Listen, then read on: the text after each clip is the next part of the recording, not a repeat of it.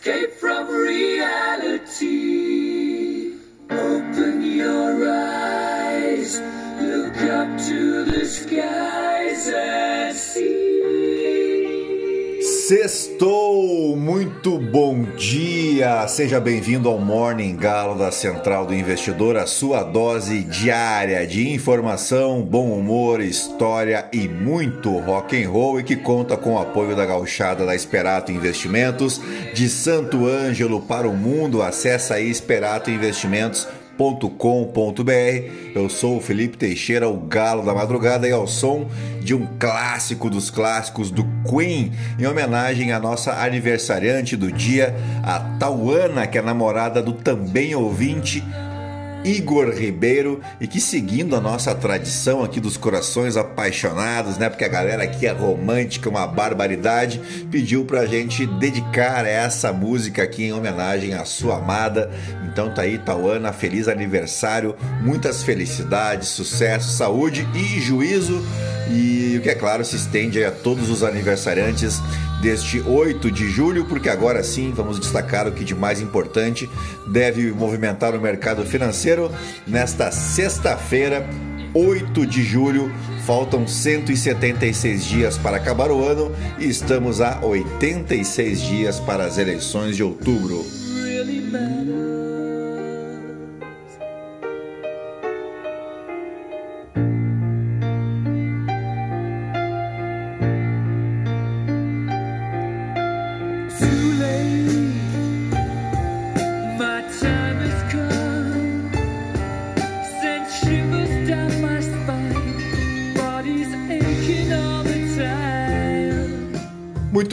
São 5 horas e 1 minuto, 16 graus aqui em Itapema. Hoje é Dia Mundial da Alergia e também é Dia Internacional, olha só, do sacolé, ou geladinho, ou gelinho, ou chup-chup, juju, duduzinho, flautinha, sacolete, picolé de saco, brasinha, bacaninha, laranjinha, legalzinho, sei lá como é que tu chama aí na tua terra nos países anglófonos, né, os países de língua inglesa, não existe um nome específico para a sobremesa, sendo chamada apenas de ice candy, né? Doce gelado nos locais onde é comercializada. Aqui no Brasil é dia do pacificador, dia do padeiro, aquele que amassa para os outros comer, né? Dia Nacional da Ciência e do Pesquisador Científico, dia do Executivo de Mídia, dia da bandeira da cidade do Rio de Janeiro dia da emancipação do estado de Sergipe, né, situado, você sabe, na região Nordeste. Uh, esse é o menor dos estados brasileiros, ocupando uma área total aí de 21.910 quilômetros quadrados, um pouco maior do que El Salvador, por exemplo. Em 2021, a sua população era de 2,3 milhões de habitantes. A sua capital e cidade mais populosa, você sabe, é Aracaju. E pouca gente sabe, mas Sergipe se, se emancipou politicamente da Bahia em um 8 de julho de 1820. A então capitania de Sergipe del Rei viria a ser elevada à categoria de província quatro anos depois e finalmente a Estado após a proclamação da República em 1889. A atividade agrícola é um fator da economia sergipana e em destaque nesse ramo aí o cultivo da cana-de-açúcar. A laranja e o coco também são produzidos pelo Estado e o extrativismo mineral é outra atividade do setor primário, destacando o petróleo, o gás natural, o calcário e o potássio. Um grande abraço então a todo o povo sergipano em especial aos sergipanos ouvintes aqui do Morning Galo, que são muito mais legais. Também é aniversário de Dois Riachos nas Alagoas e da cidade de Ouro Preto, lá nas Minas Gerais, município fundado em 1711 por meio da fusão de diversos arraiais fundados por bandeirantes. Ouro Preto localiza-se em uma das principais áreas do que ficou conhecido como o Ciclo do Ouro. Oficialmente foram enviadas a Portugal 800 toneladas de ouro no século XVIII, isso sem contar o que circulou de maneira ilegal, né? Nem o que permaneceu aqui na colônia, como por exemplo todo o ouro que foi empregado na ornamentação de igrejas.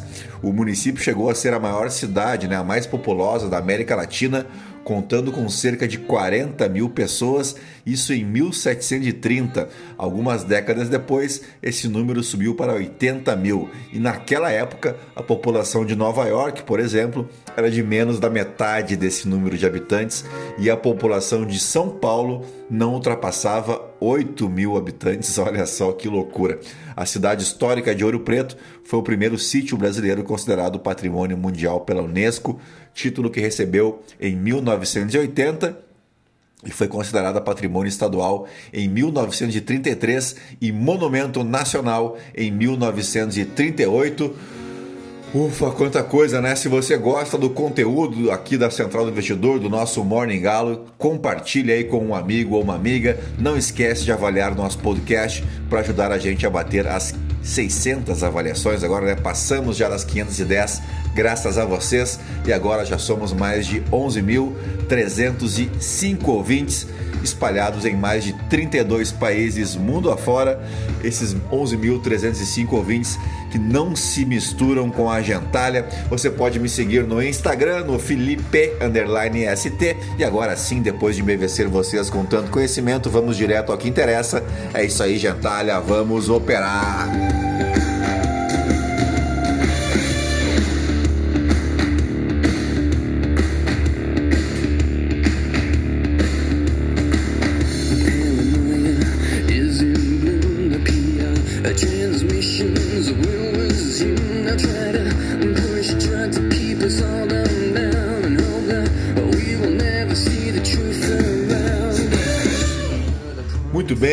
Adiante. As ações asiáticas encerraram a sexta-feira em alta, exceção ao índice Xangai, na China, enquanto os futuros em Wall Street recuam levemente, bem como os recém-abertos mercados da Europa, enquanto os investidores aguardam pelos dados de emprego nos Estados Unidos, o payroll, para, quem sabe, avaliar se a maior economia do mundo pode ou não evitar uma recessão. O índice Stocks Europe 600 vai interrompendo um rally de dois dias de ganhos e os Treasuries subiram com o rendimento de 10 anos caindo 2 pontos base, enquanto o Bloomberg Commodity Index teve a maior sequência de perdas semanais desde março de 2020. Todos lembram né, o que aconteceu em março de 2020. Os mercados globais estão se reposicionando para a possibilidade de uma recessão nos Estados Unidos, enquanto o Federal Reserve responde com aumentos sucessivos das taxas para domar ou para tentar domar a alta inflação. Na quinta-feira, o representante Christopher Waller e o James Buller, presidente do St. Louis de, de o Federal Reserve de St. Louis, né, enfatizaram a necessidade de colocar a política em território restritivo para enfrentar as pressões de preços mais quentes em 40 anos, mesmo que isso signifique desacelerar o crescimento. E ambos são membros votantes do Comitê Federal de Mercado Aberto, o FONC, Dois dos mais agressivos formuladores de política monetária do Federal Reserve então apoiaram o aumento das taxas de juros em mais de 75 pontos base esse mês, enquanto minimizam aí os temores de recessão. Os títulos do Tesouro sobem com a curva de juros de 2 e 10 anos permanecendo invertida pelo quarto dia. Os temores de desaceleração também perseguiram a Europa, onde o spread de rendimentos entre os títulos da Itália e da Alemanha diminuíram 4 pontos base, mesmo com a expectativa de que o Banco Central da região inicie o seu aperto monetário. No início dessa sexta-feira, a notícia de que o ex-primeiro-ministro japonês Shinzo Abe foi baleado. De acordo com a emissora japonesa NHK, o político foi atingido no peito enquanto discursava. Um suspeito foi detido. Não tenho maiores informações, peço desculpa, mas é uma notícia agora da madrugada, tá bom? O indicador de commodities da Bloomberg então se encaminha para sua quarta perda semanal, enquanto os futuros do petróleo Brent, né, que é o, a referência para a nossa Petrobras, vão sendo negociados próximos dos 104 dólares o barril, enquanto o WTI registra uma queda semanal superior a 5%. Por aqui, com a desmobilização da base governista no plenário da Câmara, o Palácio do Planalto passou a temer que a oposição conseguisse derrubar a decretação do estado de emergência durante a análise dos destaques à PEC Kamikaze, que concede uma série de benefícios sociais às vésperas da eleição.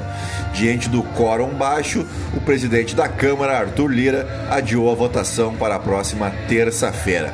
De acordo com uma fonte, o governo foi avisado que havia, em determinado momento, apenas 307 governistas presentes no plenário. Quando Lira suspendeu a sessão, 427 deputados marcavam presença, mais de 100 eram da oposição. Antes de a votação ser adiada, um requerimento para encerrar a discussão da proposta em primeiro turno, defendido pelos governistas, foi aprovado com 303 votos favoráveis e 91 contrários.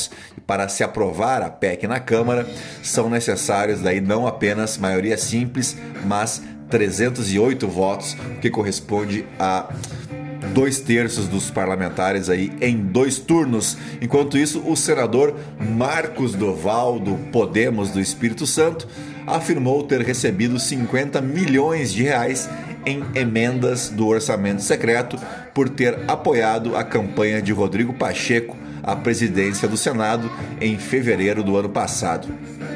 Relator da LDO, da Lei de Diretrizes Orçamentárias de 2023, Duval afirmou que os recursos seriam uma forma de, abre aspas, gratidão pelo apoio e declarou ter sido informado sobre a verba por Davi Alcolumbre, articulador da campanha de Pacheco ao comando do Senado após o resultado da disputa. As afirmações de Duval expõem pela primeira vez como são feitos nos bastidores os acordos em torno da divisão do orçamento secreto, enquanto a lei estabelece que a distribuição dos valores deve ser igualitária e impessoal entre os congressistas, algo que o seu Marcos Duval, que o seu Rodrigo Pacheco e que seu uh, Davi Alcolumbre provavelmente esqueceram, né? tiveram um lapso de memória aí. Bem, procurado, o presidente do Senado disse desconhecer o assunto. Já Davi Alcolumbre não quis se manifestar. Após a publicação da entrevista pelo site do Estadão, Duval divulgou uma nota na qual afirmou ter sido, abre aspas, mal interpretado o senador destacou ainda que todo o recurso recebido foi destinado ao Espírito Santo. Abre aspas novamente, peço desculpas por eventual mal entendido, escreveu o senador. Fique tranquilo, senador, que nós entendemos e entendemos muito bem. E agora, dito isso, vamos fazer os destaques das principais manchetes nos portais de notícia no Brasil e no mundo ao som de Led Zeppelin.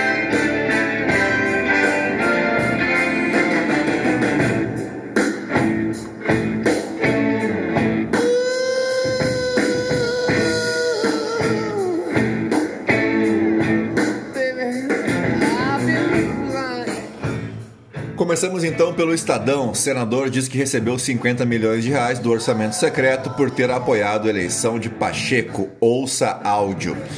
PEC Kamikaze, temor de derrubada do estado de emergência, adia votação. Shinzo Abe Ex-primeiro-ministro do Japão é baleado durante discurso. O político teria sido atingido no peito enquanto participava de evento no oeste do país e foi hospitalizado com parada cardiorrespiratória. Um suspeito foi detido. Saiba o que é a diplopia, doença que obriga o craque Fred a se aposentar. O jogador do Fluminense se despede dos gramados neste sábado contra o Ceará. Lula reforça apoio a Marcelo Freixo em ato no Rio. É meu candidato a governador. Bolsonaro convoca embaixadores para criticar urna e ministros do Tribunal Superior Eleitoral. Ele não desiste, né? Uh, aeroporto de Guarulhos terá terminal de luxo em 2023. Confira detalhes. Saída turbulenta de Boris Johnson encerra a gestão tumultuada do Premier. Moro será anunciado candidato ao Senado na próxima semana. Uh, vamos para a Folha de São Paulo. Risco fi fiscal leva governo Bolsonaro a pagar maior juro desde Dilma Rousseff. Desconfiança de investidores com PEC para turbinar gastos respinga em custo da dívida.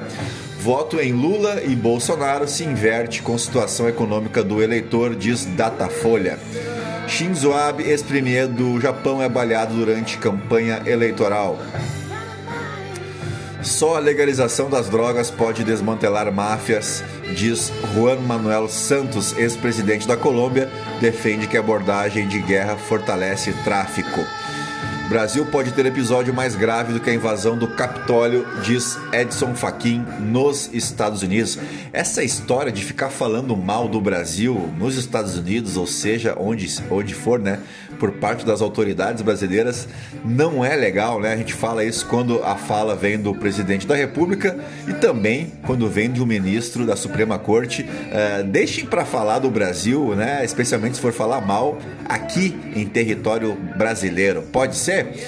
Tribunal do Trabalho de Santa Catarina planeja construir estande de tiro em sede. Estrutura seria utilizada para a preparação da Polícia Judicial e de magistrados. Milton Nascimento e Djavan gravam sua primeira música juntos. Campanha de Bolsonaro muda plano e lançará candidatura no Maracanazinho.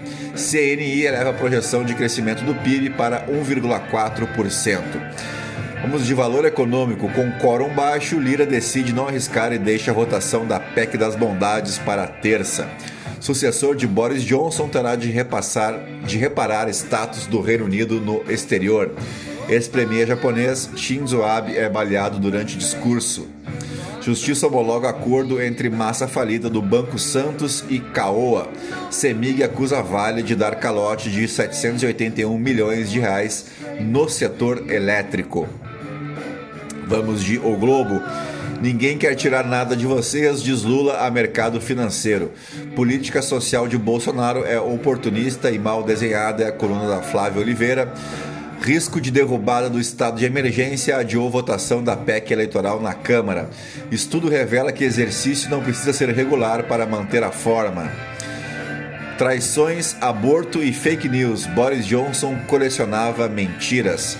Isolado, Ciro Gomes busca Aécio para tentar salvar seus palanques. Meu Deus! Mesmo com Lula, Calil não conquista eleitores petistas. Juiz que prendeu o ministro é atacado com fezes e ovos. O juiz que autorizou a prisão do pastor Milton Ribeiro do MEC, né? Ah, vamos ver o que mais temos.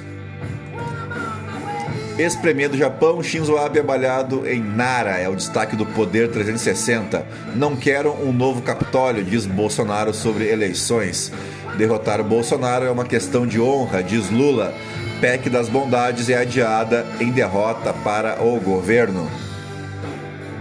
Saúde como área estratégica é tendência mundial, diz Boldrin. Uh, Lula lidera a disputa presidencial em Alagoas, diz Paraná Pesquisas. Abertura do mercado livre de energia elétrica completa 27 anos. Bolsonaro lançará campanha no Maracanazinho, no Rio. No portal Metrópolis, quórum apertado leva Lira a adiar votação na PEC dos auxílios. Deputados dos Estados Unidos pedem apuração sobre militares na eleição brasileira. Se não sou eu, esse Brasil já estava no buraco, diz Bolsonaro. Uh, dividendos pagos ao GDF foram revertidos para mobilidade, saúde e educação, diz presidente do BRB. Bomba caseira estoura em evento de Lula no Rio de Janeiro. É a coluna do Guilherme Amado. De jatinho à suíte presidencial, as mordomias nas viagens de Lula é a coluna do Rodrigo Rangel. Campanha de Bolsonaro agora quer oficializar a candidatura dele no Rio de Janeiro.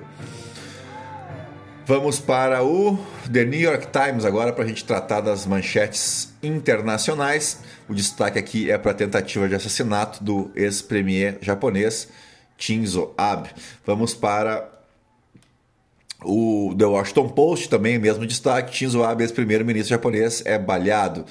Também o mesmo destaque aí do Financial Times. Então vamos direto para os nossos fatos históricos, porque o 8 de julho marca o aniversário de Ferdinand Adolf Heinrich August Graf von Zeppelin, um nobre e militar general alemão, fundador da companhia dirigível Zeppelin, uma empresa alemã que durante o início do século XX foi a empresa líder no projeto e construção de dirigíveis, especificamente os da linha Zeppelin, incluindo o famoso Hindenburg e o nome da banda de rock britânica Led Zeppelin que estava tocando anteriormente, né? É uma referência aí aos balões de Ferdinand. Também aniversariava hoje John Davidson Rockefeller, magnata de negócios e filantropo norte-americano conhecido apenas como o norte-americano mais rico de todos os tempos e a pessoa mais rica da história moderna. Ele era filho de um pai de moral duvidosa em relação aos negócios. John Davidson Rockefeller nasceu em 1839 no estado de Nova York. Sua mãe, Elisa, aceitava a promiscuidade do marido em nome dos seis filhos que tiveram e acabou educando seu filho a ganhar o próprio dinheiro. Com 16 anos, ele começou a trabalhar como contador em um escritório. Ganhava 50 dólares por três meses e resolveu doar 6% de tudo que lucrava para a caridade. Oito anos depois, com 24 anos, Rockefeller uh, e seu sócio Maurice B. Clark e mais três irmãos construíram uma refinaria de petróleo, surgindo como um alternativo ao óleo de baleia que estava ficando escasso e muito caro para servir de combustível para iluminação. Enxergando uma possibilidade de crescimento depois da Guerra Civil Americana, John comprou a parte dos irmãos e tornou-se dono da maior parte da companhia. Com a marcha para o oeste, o crescimento das ferrovias necessitava de mais petróleo para combustível e Rockefeller passou a ser um nome conhecido em todo o país. Ele se juntou ao seu irmão William e, unidos, multiplicaram seus lucros, reinvestindo eles e abrindo uma segunda refinaria. A partir desse momento, estava fundada a Standard Oil Company, que viria a ser uma das maiores empresas de todos os tempos. A Standard cresceu muito devido ao seu alto preço uh, até 50% mais barato do que o petróleo de seus concorrentes. A medida levou os menores proprietários à fúria, pois com essas disparidades os fretes começaram a se encarecer e iniciaram boicotes e vandalizações, mas Joe não se abalou com essa adversidade e começou a comprar as refinarias concorrentes, criando um cartel petrolífero, melhorando a eficiência delas e diminuindo cada vez mais o preço. A compra foi tão significativa que em Cleveland eles né, se tornaram unanimidade e seus maiores concorrentes se tornaram os seus sócios. O crescimento das companhias logo o tornou o homem mais rico dos Estados Unidos, mesmo morando em uma mansão na cidade de Nova York. Ele pegava o trem todo dia para ir ao seu escritório na cidade, apesar do perigo e do constante, dos constantes pedidos de esmolas. Já no final do século XIX, Rockefeller começou a pensar em sua aposentadoria e comprou um imóvel ao norte do estado de Nova York, podendo se dedicar mais às atividades de lazer. Aposentou-se aos 63 anos e ganhava mais de 8 milhões de dólares em investimentos. Pouco antes de completar 100 anos, em 1937, ele faleceu em sua casa na Flórida aos 98 anos de idade devido à arteriosclerose e atualmente está enterrado em Cleveland, onde a Standard Oil mais prosperou. Nos fatos históricos, vamos para o ano de 1497, quando Vasco da Gama iniciava a sua primeira viagem marítima da Europa até a Índia, na mais longa viagem oceânica até então realizada. O Vasco da Gama, que já no fim da vida foi, inclusive, por um breve período, vice-rei da Índia. Em 1889 foi publicada a primeira edição do jornal americano Wall Street Journal. Sabe quem é mais antigo ainda? O Estadão, aqui no Brasil, que é lá de 1870. E tem gente que diz que ambos, né, tanto o Wall Street Journal quanto o Estadão, são jornais comunistas, né? Sendo que eles são anteriores ao comunismo. O que, que eu vou fazer, né? Por fim, em 1932, o índice Dow Jones atingia seu nível mais baixo na Grande Depressão, fechando em 41,22 pontos. E eu sempre lembro vocês temos um episódio aqui completíssimo sobre a Grande Depressão, né, a crise de 1929. Então fica o convite, rola para baixo aí, encontra o nosso episódio, aproveita que é sexta-feira e tira o final de semana aí para dar uma estudada, que eu tenho certeza que tu vai gostar, tá legal? E assim fechamos o nosso Morning Galo dessa sexta-feira. 8 de julho, agradecendo então aos 11.305 ouvintes espalhados em 32 países.